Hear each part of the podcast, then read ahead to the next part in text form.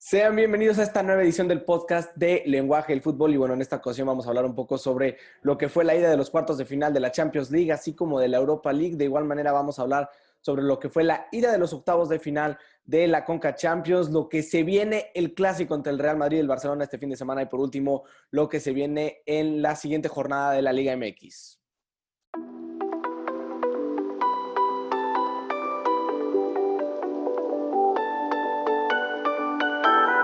Y bueno, ahora sí, vamos a iniciar a empezar platicando sobre los partidos de la ida de los cuartos de final de la UEFA Champions League, Liverpool contra Real Madrid. ¿Qué opinas de este partido, Pon? La verdad, un partido que sorprendió a todos. No esperábamos ver esa cara del Madrid, sobre todo con las bajas en defensa que tenía. Por ahí vimos a, a Militao que prácticamente estuvo impasable todo el partido, con Nacho que sabemos que siempre cumple. Y pues el Liverpool que sigue en esa cierta crisis, por decirlo así, cometiendo errores que, bueno, no puedes cometer este tipo de errores ante el Madrid y menos contra el Madrid en Champions. Por ahí Vinicius, que quién sabe de dónde sacó tanta magia y todos los goles que lo esperábamos ver los metió en este partido tan importante para el Madrid. Asensio también por ahí un error que le entregó el lateral de Liverpool y por, por los ingleses descontó Salah. Como, como dices, un buen partido y el Madrid que no se veía hace muchísimo tiempo volvió a aparecer hoy, bueno, no hoy, hace unos días en, en, en Valdebebas contra Liverpool. Lo de Vinicius también espectacular. Primer doblete de su carrera. La verdad yo no sabía esto. Primer doblete de Vinicius y lo hizo ante Liverpool en cuartos de final.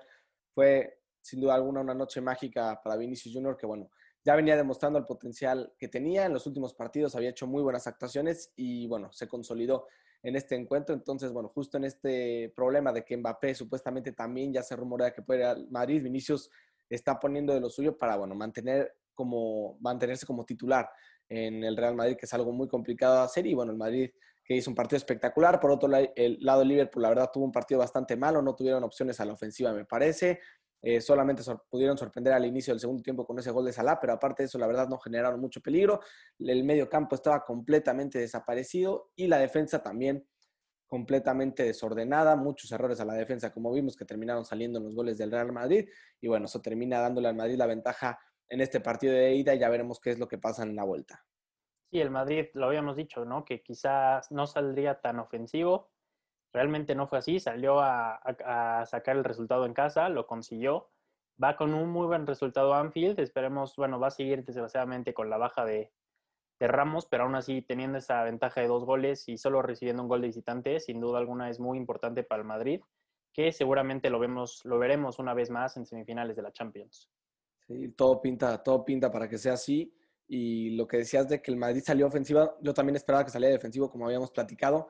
Y sobre todo, después de la baja de Barán, todavía parecía que el Madrid se iba a volver a echar atrás, iba chance de bajar a Mendy de central, que es como jugó el fin de semana, jugar con línea de tres centrales, y Zidane se echó para adelante, puso un 4-3-3, confió tanto en Eder Militao como Nacho, y bueno, la apostó, salió ganando Zidane, y el Madrid ya tiene medio pie en semifinales. Sí, como dices, completamente de acuerdo. El Madrid demostrando lo, potente que es en Europa y demostrando que va a competir para ganar la Champions. Sí, sin duda. No, no, no, no, nos esperábamos, yo creo que nadie, que el Madrid ya estuviera con medio pie en semifinales, sobre todo después del mal inicio de temporada que tuvieron. Pero bueno, es el Real Madrid, es el mejor torneo que se le da tanto al Madrid como a Zinedine Zidane como entrenador y lo están demostrando en la cancha y bueno, así está el Real Madrid de momento. Y con esto pasamos al otro partido que tuvimos el día del martes, el cual fue el Manchester City contra el Dortmund. Sí, sin duda un partido que sorprendió a todos. Todos esperábamos que al City dominante que venía demostrando toda la temporada, el Dortmund que supo plantársele bien al City, no se dejó, jugaba de cierta manera defensiva, pero siempre tratando de atacar, contrarrestó prácticamente todos los ataques del City. Por ahí hubo varias polémicas, con, sobre todo con un gol del, del Dortmund, que en mi opinión, yo digo que, bueno, viendo la repetición, para mí sí era falta, porque sí le, le alcanza a dejar una planchita por ahí. Pero el City realmente jugando un mal partido, después yo creo que es el peor partido de la temporada junto con el que tuvieron contra el United. No sé qué pienses. Ahí voy a estar de acuerdo contigo. La verdad yo también esperaba algo mucho mejor del City y el Dortmund que, bueno, le plantó una muy buena cara al conjunto de Pep Guardiola. Ya están empezando a aparecer estos fantasmitas que le salen al Manchester City en estas rondas de Champions League. Y la verdad las cosas parecían mucho mejor para el City decíamos los dos que era nuestro favorito para ganar la Champions Y después de lo que vimos hace unos días, la verdad yo tampoco estoy tan seguro. Y para mí, en la polémica del gol, entra con una plancha Jude Bellingham a quitarle el balón al portero Ederson Morales del City. Y como dices, al final sí termina viendo un contacto. Primero le pega la pelota, pero al entrar con la plancha, con los tacos, también la jugada está al límite. Me parece que sí pudo haber sido sancionada. El problema fue que el árbitro no dejó, dejó la jugada seguir hasta que fue gol. Entonces no pudo haber una revisión del VAR. El árbitro pita la falta antes de que sea el gol, por lo cual al nunca haber un gol, nunca se puede revisar la falta. Entonces, ahí hubo un problema con el árbitro que tuvo que haber dejado seguir la jugada, que terminara, ya después eso, pitar la falta. Eso es falta de práctica y falta de experiencia con el VAR, porque, bueno, muy pocas ocasiones habíamos visto situaciones como estas en el VAR, pero esperemos que a futuro ya se pueda revisar esto y que, bueno, ya revisando el VAR, el árbitro pueda tomar una decisión mucho mejor informada sobre la jugada y, bueno, que marque lo más justo, pero sin duda alguna muy, muy polémica esta jugada por parte del Dortmund, con lo que el partido se hubiera empatado uno a uno. Sí, como dices, también ahí tendremos que, bueno, sobre todo los árbitros europeos tendrán que, sabemos que es muy común en Europa que dejen seguir mucho el juego, pero sabiendo que esa jugada había terminado en gol, perfectamente pudo haberle dejado seguir y ya después se hubiera checado en el bar, ¿no? Y a lo mejor la decisión no hubiera sido tan polémica si la hubiera marcado, si no, si no la hubiera marcado, pero pues al final de cuentas el, el árbitro por algo tomó esa decisión y pues el que se vio afectado fue el Dortmund. Eh, ahí, ahí lo dices muy bien, como este, si no se hubiera marcado probablemente no hubiera habido polémica o probablemente sí, pero eh, finalmente creo que sí, esta decisión fue la que causó más revuelo, sobre todo porque le anulan un gol al que, bueno, yo creo que la mayoría quería que metiera gol como es el Dortmund, que, bueno, muchos quieren ver al Manchester City eliminado. Yo creo que me parece que hay más gente que le tiene odio al City que al Dortmund. Entonces, pues bueno, también eso tuvo, tuvo sus efectos, pero pues si finalmente una jugada apretada, pero me parece que también tenían argumentos para marcar la falta, entonces pues bueno, no hay de más. El City que bueno, también consiguió sacar milagrosamente el 2 a 1 porque les había empatado Royce en los últimos minutos del partido y Foden prácticamente en el agregado consiguió este, bueno, anotar el segundo y con eso llevarse la ventaja para la vuelta. Tú para la vuelta, eh, ay, ya no, ya no veo tan, tan bien al City, sobre todo jugando en, ya en Alemania la cosa va a ser muy, muy distinta. La verdad sí va a ser un partido mucho más complicado. Yo sí espero que el City obviamente se va a reponer de esta y yo creo que sí, sí lo vamos a ver en semifinales. Yo también me quedo contigo. A pesar de que van a ser muy cerrados, sobre todo teniendo ahí a Haaland, va a ser muy peligroso, pero también me quedo con que el City pasa. Y ya con esto vamos al mejor partido de estos cuatro que tuvimos. Era el mejor en el papel y terminó siendo el mejor en la cancha. Bayern contra Paris Saint Germain. Sí, sin duda un partidazo, el partidazo que esperábamos ver todos, con jugadas ofensivas de, ambos lados, por ahí polémica también de repente, además que se jugó prácticamente con casi con nieve el partido, un partido completamente diferente a lo que estamos acostumbrados a ver. Por ahí el, París sorprendiendo al principio con, prácticamente en el primer minuto el Bayern tuvo un travesaño y en la siguiente jugada llega Mbappé, es cierto, con un error de, de Neuer, pero terminó adelantando el París, demostrando que, va a competir por esta competencia. Le sacó, logró sacarle el resultado al Bayern. En casa es sumamente difícil. Por ahí sabíamos que el Bayern también contaba con la baja de, de Lewandowski. Chupo Moting nos cayó ahí de repente, también tuvo varias oportunidades, además de que metió, metió un gol junto con Müller. Pero es realmente brutal. También hay que destacar lo de Keylor Navas, ¿no? 10 paradas en todo el partido realmente no hay duda de que es el mejor portero de la CONCACAF actualmente y sin duda el mejor partido de, estos cuartos. Sí, eh, la verdad, decíamos esto, que iban a haber muchos goles, que iba a haber mucho espectáculo y nos dieron yo creo que hasta más de lo que esperábamos, porque la verdad un 3 a 2 a favor del Paris Saint Germain, estando en Múnich, nadie se lo esperaba, inclusive tan al París adelantarse 2 a 0. Hubieron tres cambios dentro del primer tiempo, algo que nunca vemos. Como dices, la nieve también fue ahí un factor interesante que le metió al partido.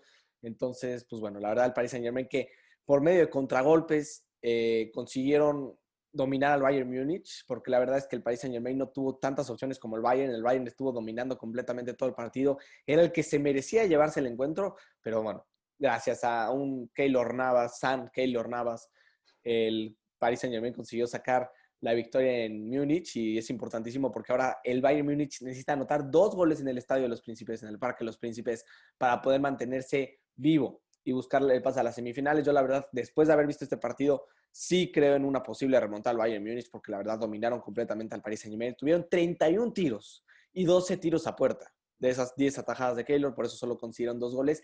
Y por otro lado, el Paris Saint-Germain solo tuvo 6 tiros de los 31 del Bayern y la diferencia es que 5 de esos 6 tiros fueron a puerta. Entonces, el Paris Saint-Germain tuvo muchas menos oportunidades, pero las supo definir. Tuvo mucha más efectividad que el Bayern Múnich y bueno, ahí también se ve la ausencia de Robert Lewandowski, a pesar del gol de Choupo-Moting, todas estas oportunidades que terminaron desperdiciando, pues bueno, terminan costándole eh, este primer partido al Bayern Múnich. Sí, como dices, es brutal tener 31 tiros. Imagínate, tienen la ausencia de Lewandowski y aún así logran hacer 31 tiros. Realmente es algo brutal. El París realmente lo vimos este, liquidando el partido. Por ahí, o sea, prácticamente no desaprovechaba las oportunidades que tenía en el último gol, la verdad es una maravilla de Mbappé, como, como no, se, no se presiona y logra por ahí pintar primero a, a Boateng, deja a Neuer parado y liquida, bueno, el partido en, esta, en este caso. Realmente un partido muy bueno, sabíamos que iba a ser así, con ambos equipos ofendiendo y nos espera sin duda alguna un partidazo para la vuelta. Sí, yo ya ni había acabado el partido, ya estaba esperando el partido de vuelta porque la verdad, este, o que se hubieran jugado los 90 minutos seguidos, porque sí, la verdad, sí espero grandes cosas este partido de vuelta. Eh, y bueno, sobre todo que el Bayern me parece que es el equipo que, que, mejor se vio y me parece que sigue siendo mejor equipo que el Paris Saint Germain, a pesar de que el París sacó la victoria aquí. Entonces, para la vuelta va a ser muy interesante ver cómo el Bayern busca sobreponerse al Paris Saint Germain, que bueno, también va a tener que jugar eh, probablemente un poco más defensivo. Y si juega como el Barcelona, o sea, como contra el Barcelona, en ese partido de vuelta, la verdad, yo me quedo con que el Bayern va a terminar avanzando a las semifinales, pero bueno, la verdad la tiene muy complicada el conjunto de Hans-Dieter Flick, pero bueno, ya veremos la siguiente semana, el martes a las 2 de la tarde, qué es lo que pasa con estos dos equipitos. Sí, sin duda alguna va a ser un partidazo. El París sabemos que realmente no tiene problemas en, en ser tan defensivos porque con esos contragolpes mortales con Mbappé te pueden matar en cualquier momento. Esperemos que no veamos al París de, como dices, contra el Barça y el Bayern que sin duda alguna va a salir con todo, con ese poderío ofensivo que tiene. Sabemos que tampoco va a contar con Lewandowski para la vuelta. Ojalá que Chupo Motín se pueda ahí a, este, cargar al equipo a los hombros, o veremos a Müller también. Sin duda alguna nos va a esperar un partidazo en París. Un partidazo, un partidazo en el Parque de los Príncipes. Y yo sí creo que Chupo Motín se va a cargar al equipo al hombro. Yo sí creo que va a poder ser el, el que le dé el paso al Bayern a las semifinales. La verdad sería algo, bueno, sería algo padre de ver. Sería como la historia de Divo Corigi contra el Barcelona, con el Liverpool, que bueno, ante las lesiones de Salah, Firmino, entre otros, tuvo que salir al campo y bueno, fue el héroe en esa remontada histórica de Liverpool. Yo voy con lo mismo con Chopo Motti, hay que confiar en estos jugadores y bueno, a ver, esperemos si sea así. Y bueno, ya con esto pasamos al último partido, el cual fue Porto contra Chelsea, que bueno, también, igual que el Paris Saint Germain, parecía ser en papel el menos mejor de estos tres partidos y terminó siéndolo así. Un partido que tuvo pocas acciones, pero bueno, el Chelsea supo aprovechar estando de visita con goles de Mason Mount y Chilwell. El Chelsea que se consigue adelantar 2 por 0 en esta serie contra el Porto y bueno, prácticamente deja liquidado este partido. El Porto que la va a tener muy complicada en la vuelta. ¿Tú qué, qué viste este partido, Pon? Sí, sin duda alguna vimos a, bueno, no vimos al mismo Porto que esperábamos como fue contra la Juve. Por ahí sabíamos que contaba con la baja de, Oliveira, que es un jugador importantísimo para el Porto. También hay que decir que no se jugó en Portugal el partido, sino que se jugó en España, se jugó en Sánchez Pizjuán. Ambos partidos se van a jugar ahí. Entonces, realmente, bueno, el, marcador de visitantes sí cuenta, pero ninguno de los, de, los dos equipos va a jugar como local.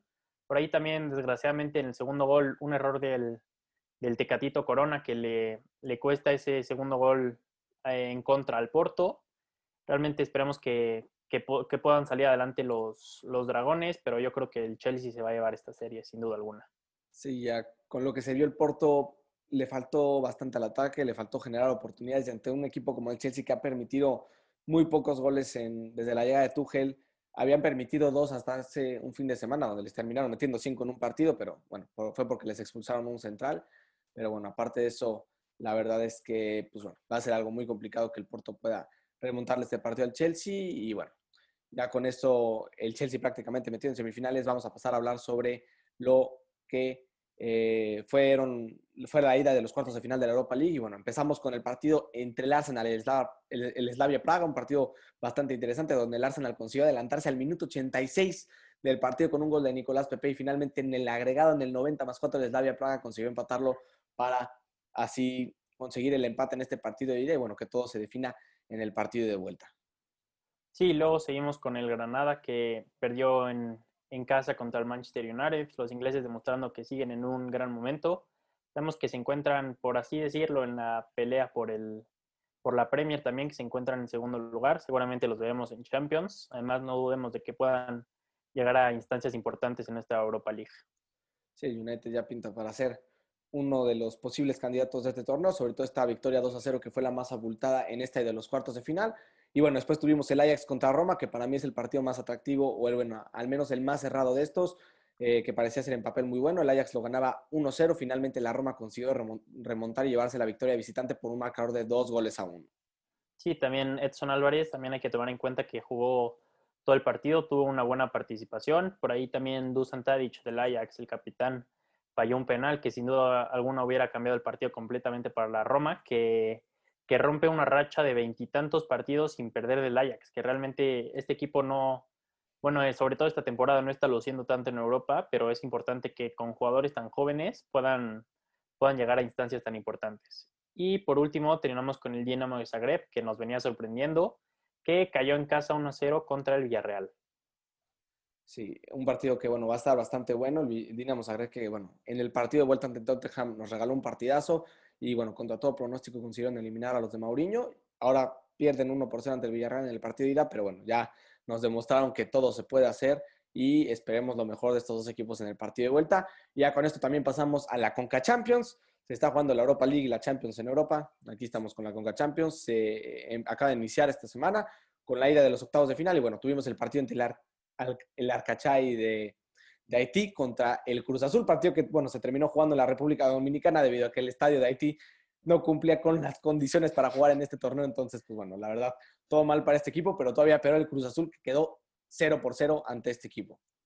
Sí, también mucha gente criticó a Cruz Azul. También hay que tomar en cuenta que no salió prácticamente con ninguno de, de los titulares. Por ahí a lo mejor de los titulares salió este, Vaca y ah, se podría decir que el Shaggy, pero prácticamente salió con, con puros suplentes. Es cierto, fue un partido que difícil para los de la máquina, por ahí se les anuló o bueno, una jugada que pudo perfectamente haber sido gol, pero pues, desgraciadamente y evidentemente en estas eh, competencias de CONCACAF no hay VAR, entonces todavía peor para los equipos. Tuvo varias oportunidades la máquina, pero no supo aprovecharlos, pero también hay que resaltar que surgió el debut de varios jugadores jóvenes. También, bueno, sobre todo hay que resaltar del portero de Gudiño, que, que podrá tener, y ojalá que tenga más oportunidades en la máquina. Sí, es, es un momento que aprovechó Reynoso después de la buena racha en la que venían. Venían varios jugadores de selección nacional.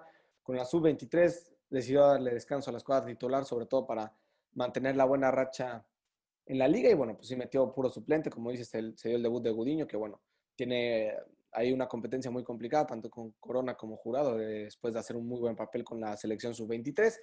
Y bueno, la verdad es bueno ver a estos jóvenes debutar. El problema es que la verdad no pudieron dar el, el ancho en este partido. No lo sufrieron a la defensa, pero en ofensiva no generó nada el Cruz Azul, con lo que, bueno, terminaron empatando 0 por 0. Todo se va a definir el Azteca la siguiente semana. También se van a jugar los partidos martes, miércoles y jueves entre, eh, bueno, todos estos octavos de final para que también estén al pendientes. Entonces, bueno, pero a pesar de esto, la verdad, Cruz Azul dominó el partido y bueno, contra este equipo podría dar la sorpresa en el Azteca. La verdad lo veo muy complicado porque seguramente ya van a salir con la escuadra titular. Además de que, bueno, era un equipo que no traía mucho, pero ya sabemos que, bueno, estos equipos siempre pueden dar la sorpresa, pero como digo, la verdad se ve muy, muy complicado y bueno, creo que el Cruz Azul debería, eh, no debería tener problemas en avanzar a los cuartos de final. Sí, completamente de acuerdo. Yo creo que el Cruz Azul va a lograr sacar la victoria de manera fácil en el Azteca. Luego seguimos contra el León, que se vio sorprendido por el Toronto en casa y sacaron el empate 1-1. Hay que resaltar el golazo de Navarro en el, una volea que la prende afuera del área. Ojalá puedan ver el video. Y el Toronto, que sin duda alguna va a ser yo creo que la serie más difícil para los equipos mexicanos, lograr sacar eh, un resultado como visitantes. También, este, bueno, no se va a jugar en Canadá este partido, sino se va a jugar, si no me equivoco, en Orlando por cuestiones de la pandemia.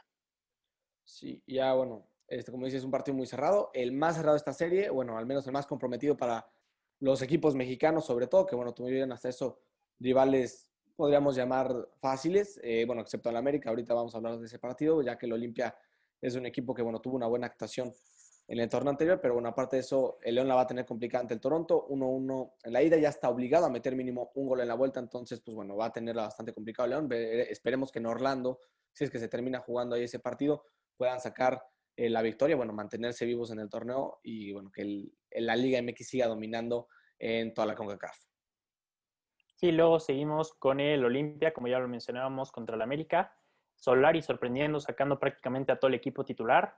Logran sacar la ventaja en un partido que es muy difícil. Sabemos que siempre es difícil jugar en Centroamérica porque estos equipos están acostumbrados a pegar más, a no ser tan técnicos y se le complica bastante a los equipos mexicanos. Pero el América logró sacar la ventaja de 2 a 1 como visitante.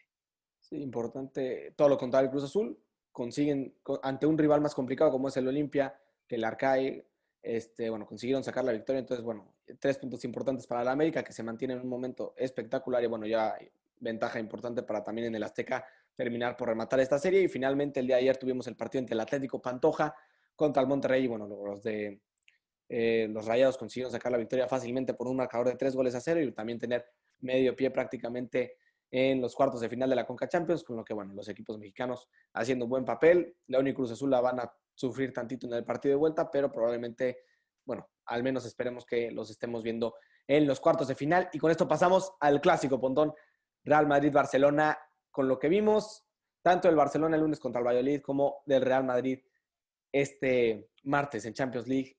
¿Cómo ves este clásico?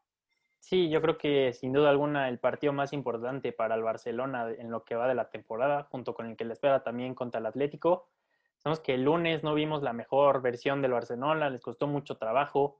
Se vieron contrarrestados también por el Valladolid, que supo jugarles muy bien. También hubo por ahí varias polémicas también de la Roja, se decía de un penal de Jordi Alba. Pero el Barça, ojalá que, que veamos una cara diferente. También sabemos que el Barça recupera a Sergi Roberto y a Piqué para el clásico. Y esperamos que, bueno, el Madrid sorprendió a todos en esta Champions, como vemos, pero sin duda alguna un partidazo que se va a jugar en, en Valdebebas. Un partidazo, sin duda alguna, y que bueno, probablemente el que se lleve los tres puntos en este partido podrá estar llevándose el título de liga. Entonces, importantísimo este sábado a las 2 de la tarde para que no se lo pierdan, hora Ciudad de México. Y como dices, el Barcelona que el lunes la sufrió, no mucho, muchísimo ante el Valladolid, consiguieron sacar con gol al 90 de Dembélé la victoria por un marcador 1 0 y un partido donde, como decías, una mano ahí de Jordi Alba en el, en el área, que bueno, sí hay mano, el árbitro ve la mano, pero decide que no es intencional, no termina marcando el penalti y también una roja del Valladolid. Esa sí me pareció una exageración por parte del árbitro. No se revisó en el VAR tampoco y bueno, eso terminó costándole la expulsión a un jugador del Valladolid. Probablemente el Barcelona hubiera ganado, quién sabe, no lo sabemos, pero bueno, al final jugar con un jugador menos terminó costándole. Y bueno, Barcelona, quién sabe cómo terminó sacando ese partido con un gol de Dembélé. Y la verdad, con lo bien que venía jugando, yo no me esperaba esto del Barcelona. Yo la verdad tenía mucho más miedo eh, de este Barcelona. Pero bueno, después de verlo en el lunes me dio bastante más tranquilidad y sobre todo después de ver la gran actuación de Real Madrid contra Liverpool, este, me tranquilicé mucho más para este encuentro. La verdad lo hicieron muy bien y la muy buena actuación de Vinicius, el medio campo del Madrid y la defensa. Ahora sí que impecable esta actuación por parte del conjunto merengue, a diferencia del Barcelona, que bueno, como dices, también recupera a Piqué y Sergi Roberto, pero bueno, recordamos que la última vez que Piqué también se lesionó y regresó, fue para regresar al partido contra el País Saint Germain, donde bueno, también tuvo una actuación para el olvido Piqué. Quién sabe si lo vayan a meter. Frankie Young probablemente otra vez vaya a jugar de central atrasado. Veremos qué es lo que termina decidiendo Coman para este encuentro. Pero bueno, también es arriesgado esa decisión de meter a Piqué o a Sergio Roberto regresando de su lesión. Veremos finalmente qué es lo que decide el técnico holandés, pero la verdad, de momento, con lo que se vio al menos en el último partido, el Real Madrid me parece que se vio bastante mejor que el Barcelona, pero bueno, el clásico vuelve a cambiar todo este panorama y bueno, a ver qué, qué, sucede este sábado. Sí, como dices, en el papel pinta de que el Real Madrid viene mejor. Al Barcelona le afectó este parón por las elecciones, perdió ese ritmo tan bueno que venía mostrando. También hay que ver cómo decide salir Kuman, porque sabíamos que, que venía jugando con tres centrales, pero en los partidos importantes ha, regresado a la, a la alineación clásica del Barcelona, el 4-3-3, y realmente no se le ha visto bien. Veremos cómo adapta ahí a la central. Sabemos que también Frankie lo mete como como central, pierde con eso ataque, bueno, a la ofensiva, sin duda alguna, pero esperemos que también Messi pueda volver a aparecer en un clásico, que, que se cargue al equipo los hombros, también de Belé, que viene en buen momento, Griezmann, que venía, bueno, en selecciones metió gol, parece que solo se le da, se le da bien jugar en Francia, o quién sabe qué es lo que le pasa acá, esperamos que, bueno, ahora que nació su, su hija, esperamos que encuentre una motivación más para, para poder ganarle al Madrid y sin duda alguna seguir en la pelea contra, bueno, contra el Atlético sobre todo. Sí, ya, bueno, el Atlético que ya solo está un punto el Barcelona del Atlético, el Madrid está solo tres del Atlético, entonces, pues bueno, como está cayendo el Atlético, la verdad, no creo que tarden mucho en volver a perder o volver a empatar para dejar ir puntos, con lo que, bueno, la liga todavía se cerraría muchísimo más. Y como dices, ahora Dembélé y Vinicius parecen ser, de momento, los que pueden ser las estrellas del clásico. ¿Quién lo hubiera dicho, la verdad? Que, bueno, Vinicius viene de anotar dobleta ante Liverpool, Dembélé viene de anotar el gol del Gane contra el Valladolid la verdad yo nunca me hubiera esperado eso, pero bueno, detrás de ellos también tenemos a Benzema y a Messi que probablemente también van a ser protagonistas en este encuentro. Entonces, pues bueno, va a ser interesante ver esa pelea entre Dembélé y Vinicius si es que se llega a dar. Eh, recordamos que, bueno, en el primer enfrentamiento del Barcelona y Real Madrid, el Real Madrid terminó sacando la victoria por tres goles a uno ante el Barcelona, pero eh, ya fue hace mucho tiempo. Era un Barcelona que todavía no se acomodaba lo que eh, quería plantear Coman y, bueno, Barcelona ha ido mejorando constantemente. No tuvo su mejor actuación el lunes, pero bueno, es tal vez solo fue un tropiezo.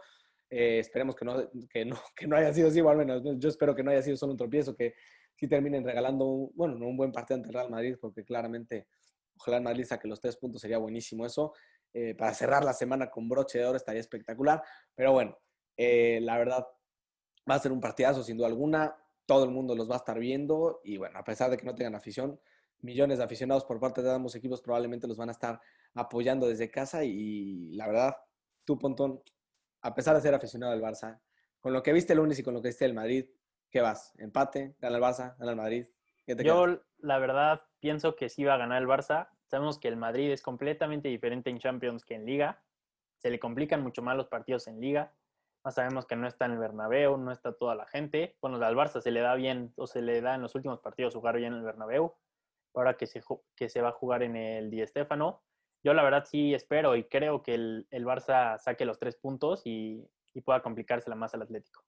Eso tiene razón. No es lo mismo Champions que Liga, para nada. Pero bueno, yo también soy del Madrid, entonces, pues bueno, vamos a poner el Madrid. Y de momento sí creo que el Madrid, bueno, al menos la última jornada lo hizo mejor que el Barcelona. No es lo mismo, pero bueno, también este parón pudo haber afectado al conjunto del Barcelona. Entonces, bueno, veremos qué es lo que termina pasando. Pero bueno, tú vas Barça, yo Madrid. Ya veremos el lunes, a ver quién tuvo la razón. Pero bueno, ya con esto vamos a cerrar con esto. Vamos a hablar sobre eh, la siguiente jornada de la Liga MX. Sí, empezamos con los partidos del viernes. Eh, Necaxa contra Pumas. Saben los de CEU que vienen en esa crisis, pero un partido contra el Necaxa que, si no me equivoco, va en último lugar. Ojalá que nos puedan dar un buen partido. También contra Juárez, contra San Luis, partido aburrido que donde se juega mucho es muy importante también por la cuestión de, diríamos del descenso, pero es prácticamente por pagar la multa. El sábado tenemos Atlas contra León y de los partidos más importantes del sábado, Cruz Azul contra Chivas y luego Tigres contra América, que también hay que resaltar el regreso de la afición en Nuevo León.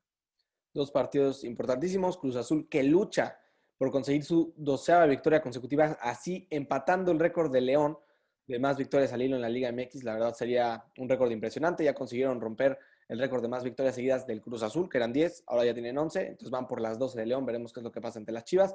Como dices, Tigres América, uno que ha sido, bueno, un, ya podríamos llamarlo clásico en los últimos 10 años, dos equipos importantísimos, y como dices, el regreso a el Volcán va a ser importantísimo en este partido, eh, que bueno, primero esperemos que se cumplan todas las reglas y normamentos de sanidad en este partido, porque ya sabemos que, bueno, luego se terminan poniendo medio locos por allá en el norte, también aquí en el centro de México, pero bueno, finalmente esperemos que todo esté tranquilo en este partido porque sabemos que es de muchas emociones y regresando, ojalá todo salga bien, pero bueno, sin duda alguna, un partidazo también entre el Tigres y el América. Ya con esto pasamos a los partidos del domingo, donde a las 12 del día tendremos el Toluca contra el Monterrey, un partido también bastante bueno. El Monterrey que viene en buen momento, sin duda alguna, va a tener un partido complicado ante el Toluca. Después tenemos el Querétaro contra el Santos, donde, bueno, el Santos tiene que jugar con todo para poder mantenerse dentro de los primeros cuatro lugares de la tabla, buscando conseguir este boleto directo a los cuartos de final. Después tenemos el Tijuana-Mazatlán eh, ya en la noche del domingo. Y finalmente cerramos esta jornada con el partidazo entre el Pachuca y el Puebla, dos equipos que han sorprendido en este torneo. Sin duda alguna va a ser un muy, muy buen partido. Y bueno, yo creo que con esto terminamos este podcast. Muchas gracias por habernos visto Y bueno, los vemos el lunes.